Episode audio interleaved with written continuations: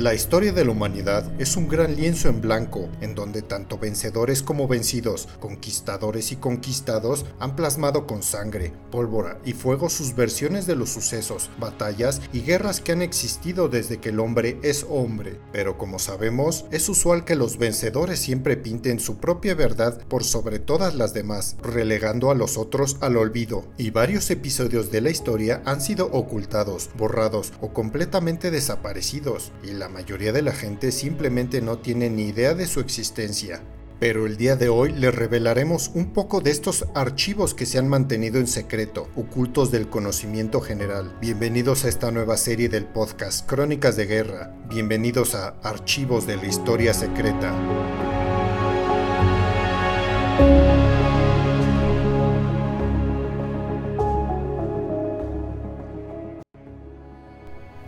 Invadir Afganistán no es del todo fácil, tiene ciertamente su dificultad, pero para nada es imposible invadir aquella nación de Asia Central. Varios ejércitos a lo largo de la historia lo han logrado. Lo verdaderamente difícil viene después de la invasión, que es la ocupación del territorio afgano. Lo difícil es controlar la región y subyugar a sus habitantes. Lo difícil es imponer la ley del invasor en Afganistán.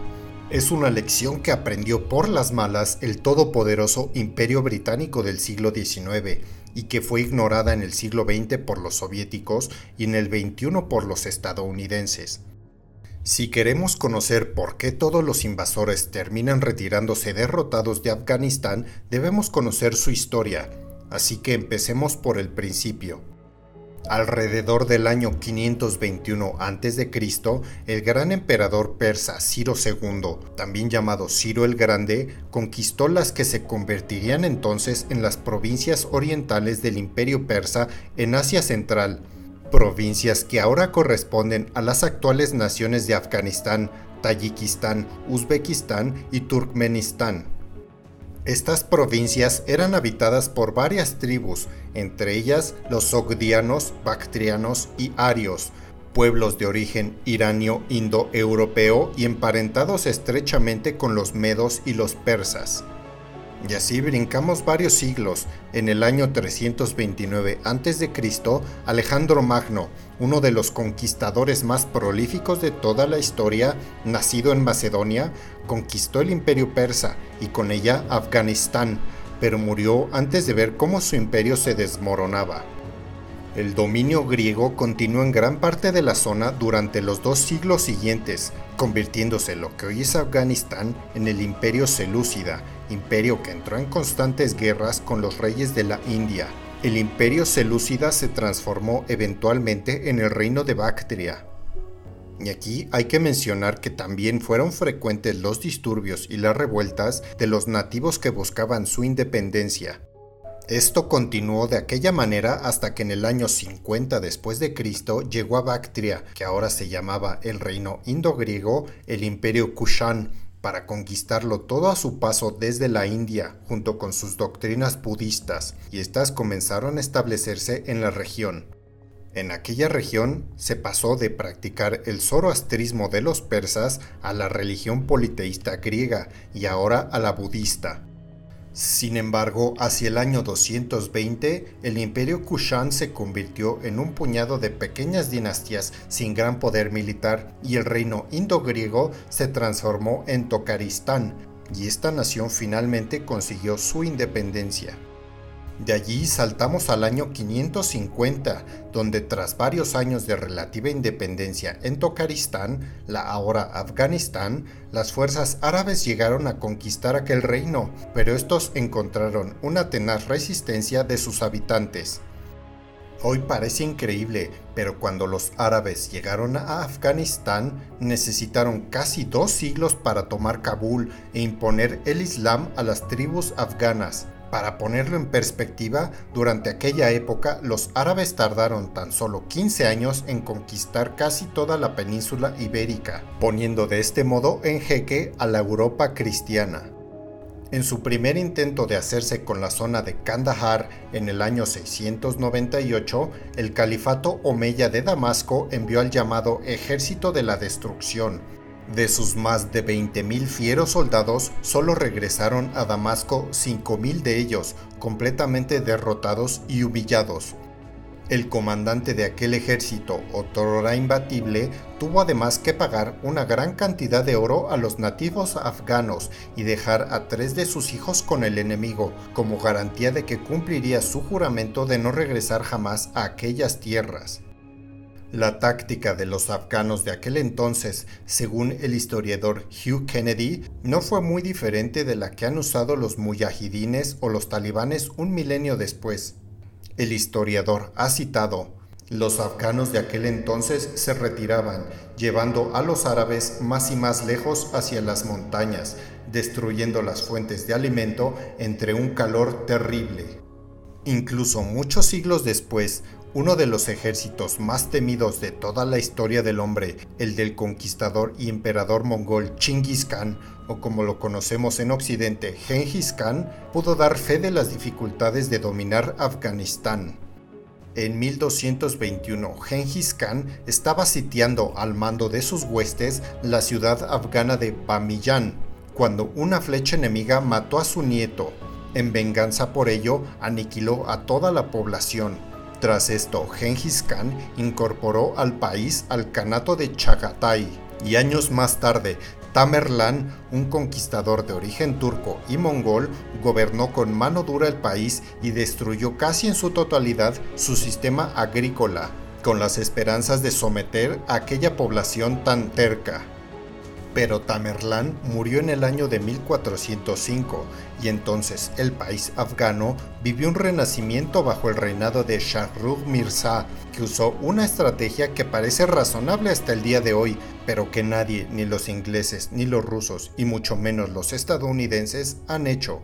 el colaborar cercanamente con las tribus locales, darles un amplio grado de autonomía y alguno que otro soborno, y concentrar las fuerzas militares en las ciudades y en las vías de comunicación, las cuales se mejoran o se construyen para mejorar las condiciones de vida de la población nativa de Afganistán, incrementando el comercio y aprovechando la situación geopolítica de aquella nación, generando riquezas para la población en general Igualmente se les provee con tecnología que les ayudará a alimentarse y a crecer como sociedad. Si nos ponemos a pensar, ¿realmente qué imperio los ha ayudado? Solo han ocupado sus tierras para beneficio propio, para incrementar el poder de su imperio, para llenar los bolsillos de la élite, olvidándose de los ciudadanos nativos y del sufrimiento que su ocupación genera, cada vez, cada maldita vez.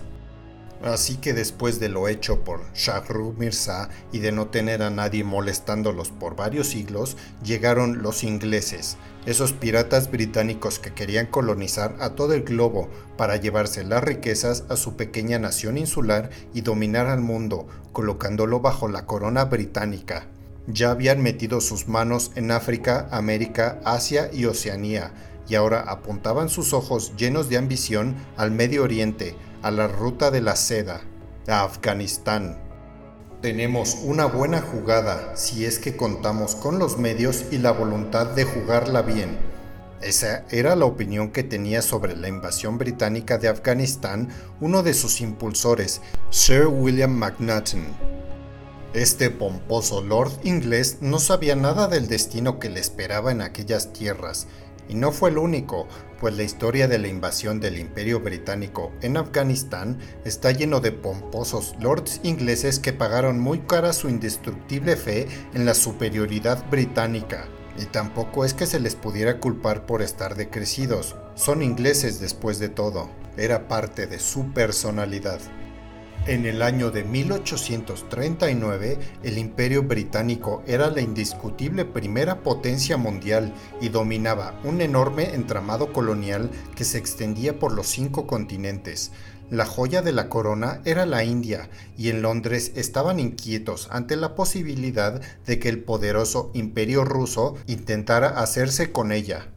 Por eso Sir William McNaughton ideó esta jugada que consistía en reemplazar al emir de Afganistán por otro líder más cercano a los intereses británicos. De esta manera tendrían una colonia desde la cual podrían ejercer el poder y dominio inglés en el Medio Oriente y desde el cual presionar a Rusia en el sur. Y para hacer la realidad, un ejército de más de 20.000 hombres invadió el país desde la India. Al principio, como suele pasarle en Afganistán a todos y a cada uno de los invasores, todo fue viento en popa, todo parecía salir bien y en forma, aparentemente. En menos de seis meses, los ingleses ya habían instalado al nuevo emir en Kabul y los comandantes devolvieron prontamente a la India a la mayoría de sus tropas, sin saber que, como hemos dicho anteriormente, en Afganistán lo realmente difícil y casi imposible viene después de la conquista. Los convoyes británicos, tanto comerciales como militares, eran asaltados en las rutas de suministro que comúnmente eran transitadas y los roces ingleses con la población afgana no tardaron en surgir, sobre todo cuando los confiados británicos decidieron dejar de pagar sobornos a los líderes locales. Al cabo de un tiempo, la situación era tan tensa que la guarnición inglesa que estaba apostada en Kabul tuvo que mudarse a las afueras de la capital y Sir William McNaughton fue asesinado y posteriormente descuartizado cuando intentaba una nueva jugada negociando con el hijo del emir al que habían destronado. Vaya burrada de estrategia. En resumidas cuentas, tras algo más de dos años después de su llegada a Kabul, los británicos comprendieron que su situación era insostenible sin embargo, y para su mala suerte y desgracia, los colonos británicos todavía no habían aprendido suficiente del arte de la negociación en Afganistán tras la muerte de Sir William McNaughton. El nuevo general del ejército británico, William Elphinstone, llegó a un acuerdo con varios líderes locales mediante el cual se le permitiría abandonar a la capital de Kabul con sus tropas y sus acompañantes a cambio de dejar allí sus provisiones de pólvora y la mayoría de sus cañones. Llamémosle un trato de ganar-ganar para los afganos. Y finalmente, en una total falta de sentido común inglesa, William Elphinstone salió de la ciudad de Kabul el día 6 de enero de 1842, justo a la mitad del durísimo invierno de la cordillera del Hindu Kush. Y tal vez para sorpresa de William Elphinstone, desde el primer minuto quedó claro que le habían engañado totalmente las promesas que le habían hecho los afganos de ponerle una escolta para proteger a la expedición inglesa en su retirada y de entregarle combustible y comida para el viaje eran falsas. Y lo peor de todo, los mismos afganos que le habían prometido esto ahora comenzaban a atacar su retaguardia. Los británicos todavía estaban a tiempo de refugiarse en un fuerte a las afueras de Kabul, donde podrían resistir mejor al intenso frío del infierno afgano y protegerse de un ataque a gran escala por parte de los afganos. Pero en contra de la prudente opinión de sus oficiales, Elphinstone dio la orden de salir hacia Jalalabad como estaba previsto. No cambiaría su plan de retirada y entonces las tribus afganas le acosaron durante todo el camino, matándolos a medida de que trataban de salir del país y finalmente los afganos les asestaron el golpe final a lo que quedaba del ejército inglés en el paso de la montaña de Gandamak. Elphinstone había abandonado la ciudad de Kabul al mando de unos 4.500 soldados, la mayoría de ellos de origen indio, y al menos 12.000 civiles ingleses y casi todos ellos murieron a lo largo de aquella terrible retirada, aunque unos pocos terminaron siendo hechos prisioneros y otros acabaron vendidos en el mercado de esclavos de la capital. Elphinstone, en un último acto que pensó sería heroico, abandonó a su ejército y se entregó a los afganos como rehén para intentar que así dejaran ir a los suyos, pero no sucedió.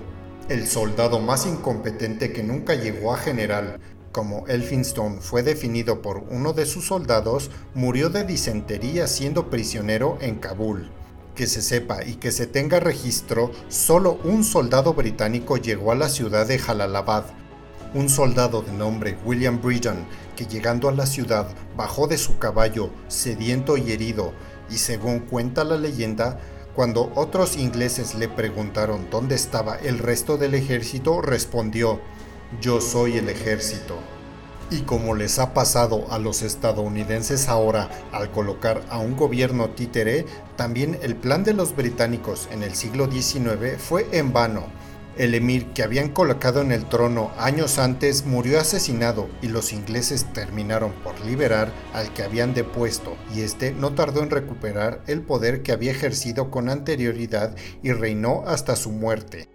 Aunque los años siguientes el imperio británico y su eterna ambición de poder y riquezas los haría entrar en dos guerras más con Afganistán y llegarían a aplicar con algún éxito las lecciones que habían aprendido de aquella desastrosa invasión, pero su penosa retirada de Kabul en 1842 todavía se recuerda como uno de los grandes desastres militares de su historia. Tras una tercera guerra entre Afganistán y el Imperio Británico, la primera declaró finalmente su independencia de cualquier poder extranjero y así comenzó una etapa de modernización del Estado afgano bajo el reinado del rey Amanullah Khan. ¿Han visto aquellas fotos de mujeres afganas con faldas cortas y cabellos sueltos y largos como si estuviesen en un país occidental en los años de los setentas? Pues esas fotos son ciertas, Afganistán era un país diferente al que es ahora. En el siglo XX el país experimentó un gran desarrollo de los derechos de las mujeres y durante el reinado del rey Amanullah Khan entre 1919 y 1929 se promovió la libertad de las mujeres en la esfera pública para disminuir el control que las familias tenían sobre ellas se alentó la educación femenina y en 1921 se abolió la ley del matrimonio forzado y el matrimonio infantil y se impusieron restricciones a la poligamia, una práctica muy común en Afganistán de aquella época. La reina Soroya, esposa de Amanullah, es considerada una de las primeras activistas afganas y musulmanas ya que llevó a cabo diferentes reformas para mejorar la vida de las mujeres y su posición en el núcleo familiar. Sin embargo, estos gobernantes no fueron del agrado de todo el mundo. La sociedad de Afganistán de aquella época no estaba preparada para la igualdad de género y las medidas modernizadoras que querían llevar a cabo los monarcas. Finalmente, diversas protestas de corte más conservador acabaron con el reinado de aquel matrimonio y aunque los sucesores de aquel matrimonio fueron más moderados, continuaron avanzando hacia la igualdad entre hombres y mujeres. Tras la elección de Mohammed Daud Khan como primer ministro, la mujer afgana comenzó a tener más presencia pública. Uno de sus principales objetivos fue tratar de liberarse de la tradición extremista islámica de tratar a las mujeres como ciudadanas de segunda, cuyas vidas no valían tanto como la de los hombres. Así, las mujeres comenzaron a poder optar a ciertos puestos de trabajo y comenzaron a disfrutar de ciertas libertades que antes les eran negadas. Y así, en 1950 se eliminó el purda, la práctica de la cultura musulmana e hindú del norte de la India de recluir y ocultar a las mujeres de los hombres que no sean sus parientes directos. Y en 1964 se aprobó la Constitución de Afganistán, que estuvo vigente hasta 1977, con la Carta Magna se creó un nuevo parlamento, dominado por su Cámara Baja, que debía ser elegida por sufragio universal, es decir, a partir de este momento todos los ciudadanos afganos tenían derecho a votar, incluidas las mujeres. Pero por desgracia para la sociedad afgana, un siglo después de los ingleses le llegaría su turno a los soviéticos de invadir su nación. Tal vez los soviéticos podían haber aprendido una cosa o dos de la dolorosa experiencia británica en Afganistán y también tenían un referente incluso más cercano en el tiempo. En 1979 en Moscú todavía se escuchaban las risas sonoras después de la desastrosa y humillante retirada de los Estados Unidos de Vietnam. Sin embargo, aunque acababan de ver cómo su gran rival se estrellaba intentando establecer un Estado a su medida en un país extranjero, la Unión Soviética decidió enviar al poderoso Ejército Rojo a Afganistán para hacer exactamente lo mismo. Finalmente todos los grandes imperios son la misma cosa, hasta cierto punto poderosos pero tontos como una piedra. El día de Navidad de 1979, la capitán afgana de Kabul se despertó de forma violenta con los pasos de 25.000 soldados soviéticos que habían llegado al aeropuerto durante la noche. La idea soviética era la de mantener el régimen comunista que se había instaurado mediante un golpe de Estado el año anterior con su ayuda y hacerle frente a una creciente revuelta social de carácter islamista. Sin embargo, lo primero que hicieron los soviéticos al llegar al país fue la muy británica jugada de reemplazar al presidente. Sustituyeron a un líder comunista por otro comunista más del agrado de Moscú. Eso sí, lo hicieron de un modo tradicional afgano. El presidente Hafizullah Amin fue asesinado en su palacio, como lo habían sido sus dos antecesores tres magnicidios en 20 meses, patrocinados por la Unión Soviética.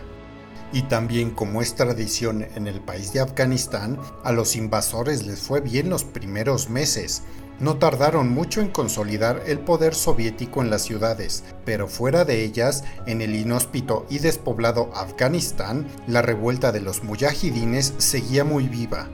Los mujahidines se llaman así por una palabra que designa, en un contexto islámico, a la persona que hace la yihad, es decir, a alguien que lucha por su fe. Los rebeldes en Afganistán de aquella época se denominaban mujahidines, y este es el nombre con el que son conocidos internacionalmente. Los afganos pashtunes los llaman dushmanes, que significan bandidos o enemigos, mientras que las otras etnias afganas los denominaban basmashi o ashar, que significa lo mismo. Básicamente, estos mujahidines querían instaurar en Afganistán la ley sharia, o la ley islámica a rajatabla, donde la mujer vale poco, si no es que nada, y se aplica la religión como política de Estado. Los soviéticos intentaron que fuera el propio ejército afgano quien llevara la iniciativa en aquella lucha y quien cargara con las responsabilidades y los muertos, pero pronto descubrieron que los soldados que en teoría eran sus aliados tenían cierta tendencia a huir y unirse al enemigo con el equipamiento y las armas pagadas por Moscú. Entonces el poderoso ejército rojo no escatimó dinero, esfuerzos ni brutalidad más de 100.000 soldados de la Unión Soviética se desplegaron por todo el país y según la organización Amnistía Internacional, los soviéticos se abocaron a ejercer la tortura generalizada en toda la nación ocupada de Afganistán, aplicando descargas eléctricas o apagando cigarrillos en miles de detenidos afganos.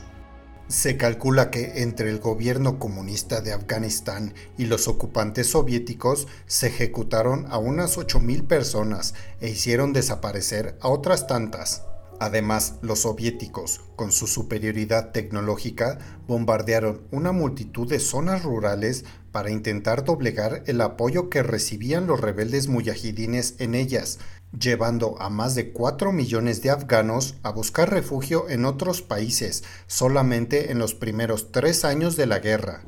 Los 120.000 soldados y guerrilleros muyahidines, que por cierto fueron entrenados, asistidos, apoyados y armados por los Estados Unidos en su eterna lucha contra sus rivales de la Unión Soviética, también cometieron numerosos abusos, entre ellos la decapitación de los soldados soviéticos, y qué decir con la misma población afgana y su aplicación de la ley Sharia. Al principio, la mayor desventaja de los mujahidines consistía en la falta de armas y de una aviación que pudiera hacerle frente a los helicópteros y aviones de los ocupantes soviéticos. Pero como lo hemos mencionado hace pocos instantes, los gobiernos estadounidenses de los presidentes Carter y Reagan se encargaron de mantenerlos bien pertrechados y armados, en particular tuvieron un notable éxito al enseñar a los mujahidines a usar los lanzamisiles Stinger, que podían dispararse desde el suelo y que, guiados por calor, eran un arma tremendamente eficaz contra la aviación soviética. Se calcula que hacia el final de la guerra, los mujahidines eran ya expertos y derribaban por lo menos un aparato soviético al día, ya fuera avión o helicóptero. La guerra entre los invasores soviéticos y las guerrillas muyahidines no avanzaba del todo hacia ningún resultado para cualquiera de los dos bandos, y la economía de la Unión Soviética de a finales de los años 80 ya tenía suficientes problemas como para encima sostener una guerra de esa magnitud en Afganistán. Así que en el año de 1988, el líder reformista Mikhail Gorbachev, que había definido la operación en Afganistán como una abierta, decidió ponerle fin de una buena vez por todas y empezó a retirar a sus soldados de la manera más digna posible, si eso era posible. Las fotos oficiales del gobierno soviético muestran soldados recogiendo carteles de agradecimiento y multitudes de ciudadanos afganos despidiendo a las tropas soviéticas de las calles. Pero cuando el último soldado soviético cruzó la frontera de vuelta a casa después de una guerra de 10 años, habían quedado atrás 15.000 soldados de la Unión Soviética que ya no regresarían a su hogar nunca más. Son seis veces más bajas que las que luego Estados Unidos tendría en el doble de tiempo. El régimen comunista que gobernaba Afganistán y que había sido apoyado por los soviéticos sobrevivió unos tres años a la retirada del ejército rojo, mucho más de lo que sobrevivió el gobierno instaurado por los Estados Unidos que tan solo duró unas 72 horas y terminó por caer definitivamente en 1992 aunque debemos de tener en cuenta que por ironías de la vida, este gobierno afgano comunista sobrevivió más que la propia Unión Soviética, que se desintegró a finales de 1991. Y es muy seguro que esos 10 años de ocupación absurda en Afganistán tuvieron mucho que ver en aquello. Este fracaso soviético había demostrado una vez más que conquistar esa pequeña parte de Asia Central no era tan complicado, pero someter a sus habitantes era una tarea casi imposible. Tras unos años de guerra civil en la que todo el país entró en una época sangrienta y terrible, y las facciones mujahidines que antes habían luchado contra los soviéticos, ahora pasaron a controlar todo el territorio del país y comenzaron a enfrentarse entre ellos buscando extender su influencia y su poder. Una de esas facciones mujahidines que sobresalió por su crueldad y crímenes de guerra fue el Hezbi Islamí de Gulbuddin Hekmatyar, que entró en sangrientos combates con otra facción conocida como el Jamiati Islami, específicamente en la ciudad de Kabul, lo cual dejó la ciudad arrasada y decenas de miles de muertos y centenares de miles de desplazados. Paralelamente, en el sur de Afganistán comenzó a tomar fuerza la facción de los talibanes, liderada por el Mullah Omar, veterano de la guerra anticomunista, Hekmatyar entonces se vio atrapado entre las fuerzas del gobierno de Rabani y las de Omar, y entonces pactó con el primero, quien lo nombró primer ministro. Desde este cargo, Hekmatyar endureció el ya de por sí fanático religioso gobierno de Afganistán y comenzó la llamada época del terror donde las mujeres sufrieron un arresto domiciliario de facto, se les prohibió trabajar, no podían relacionarse con hombres que no fueran su marido o su padre, y no podían dejarse ver en público, por lo que debían salir a la calle con un burka completo y siempre junto a un varón. Tampoco podían estudiar ni trabajar, e incluso tenían prohibido ser exploradas por un médico. La ley Sharia además imponía graves castigos a todas aquellas mujeres que rompieran alguna de estas reglas. Así, todas las que fueron declaradas culpables de adulterio sufrieron lapidaciones, las que llevaron las uñas pintadas perdieron los dedos y las que mostraron interés por estudiar recibieron palizas. Pero en 1996, después de tomar Kabul, el talibán comenzó a dominar otras provincias y pidió a la población que entregara las armas en su poder desde que participó en la yihad contra los soviéticos. La población, además de acatar la orden, se mantuvo dispuesta a obedecer las reformas que estaban por dictar, particularmente en las regiones de mayoría pashtun.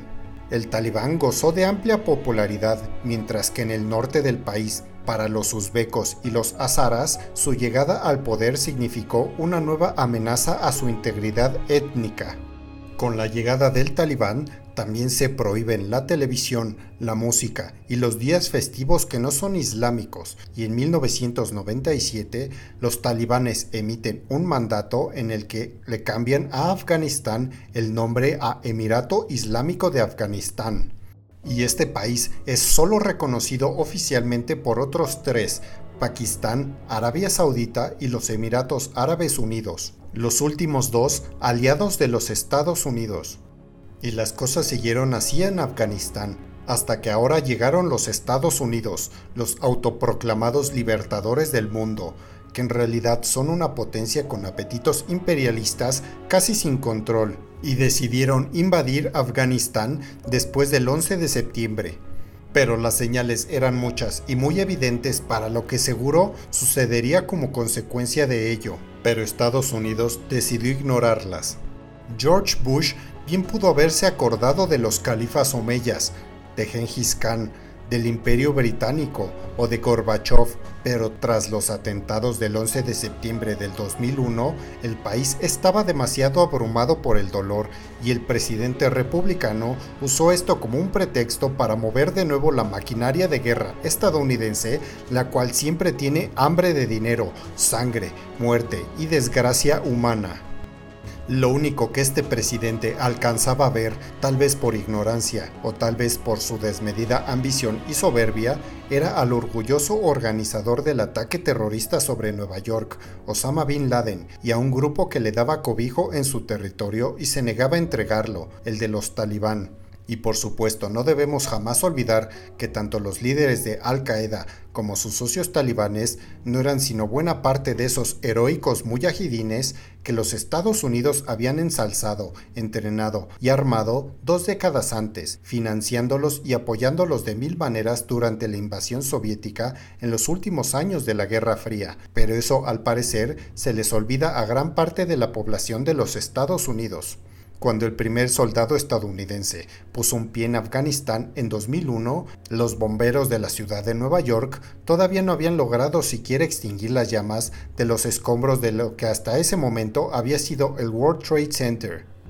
Y tal vez por esa ambición desmedida y falta de planeación y previsión, los Estados Unidos no tenían muy pensado qué harían después de cambiar el gobierno de Afganistán y colocar ellos mismos a un presidente corrupto y que serviría a los intereses de sus amos estadounidenses, pues 20 años después, aquel presidente corrupto ha huido con millones de dólares en efectivo y el ejército entrenado por los Estados Unidos ha depuesto las armas sin luchar y el país ha caído en manos de los mismos talibanes que en un principio los estadounidenses habían llegado a derrocar.